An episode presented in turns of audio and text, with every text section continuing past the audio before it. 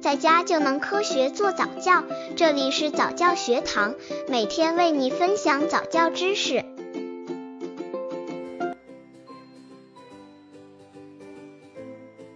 为了让孩子听话，家长是贿赂还是鼓励？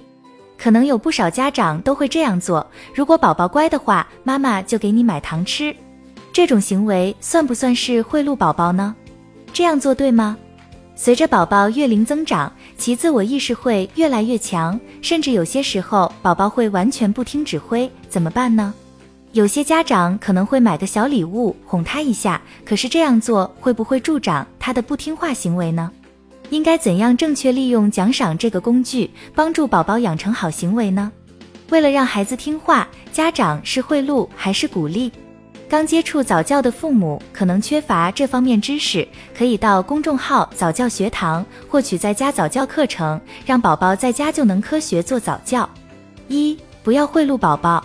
现代社会处处充满诱惑，有些家长也会不自觉地将诱惑的方法用到宝宝身上，把面条吃掉就可以看动画片哦，把玩具捡起来奖励你吃一个糖果。如果不和小朋友吵架，我们就一起去动物园。宝宝并没有真正认识到事情本身的意义，比如吃面条可能让自己补充营养，快快长高；收拾玩具是为了有更大的空间玩耍。偶尔诱惑宝宝一次无所谓，但是如果形成习惯，经常通过贿赂让宝宝顺从听话，那就错了。因为在长期的过程中，宝宝目的性会很明确，就是为了得到奖励而去做事情。二，家长应给予宝宝健康的鼓励。家长如果希望宝宝做正确的事情，听话，千万不能让宝宝觉得是为了得到礼物而去做，而要不断的鼓励宝宝的自制力和自尊心，培养正确的价值观。这需要父母的正确引导，健康鼓励才是正确的方法。三，对孩子有技巧的赞赏，可以用语言、拥抱。抚触让宝宝知道家长对他的行为感到骄傲，这会更加激励他规范行为，以期望得到更多的赞扬。这要比单纯的一份礼物更加有价值。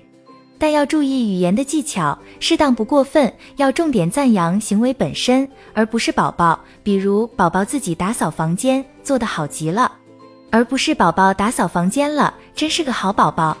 四，偶尔给孩子一个惊喜的小礼物。如果宝宝的行为是正常的行为举止，比如捡玩具、好好吃饭，并不需要送礼物，但有的时候小礼物还是可以派上用场。一带孩子一起购物，带宝宝一起出去，可以许诺，如果宝宝表现好，可以得到一个小礼物。二宝宝成长突破，成长中的进步，整夜不尿尿，晚饭吃光光，赠送一份礼物表示祝贺。三，对于两岁的宝宝来说，可以给小宝宝奖励红星，贴在墙上，一起数数红星的数量，会让小家伙很满足。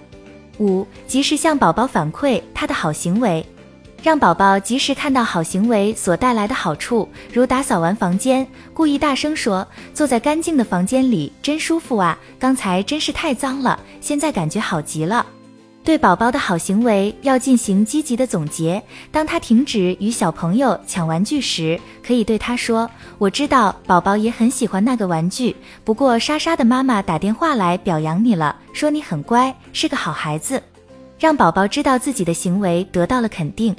六、避免与孩子讲条件，进行条件交易。讲条件就是买断宝宝的反抗，比如“快来吃饭”，“不，我要看电视”。如果你来吃饭，我就带你去动物园。这样做的后果是，非但不能规范宝宝的好行为，反而会激发宝宝下一次还说不，直到你和他讲条件才勉强顺从。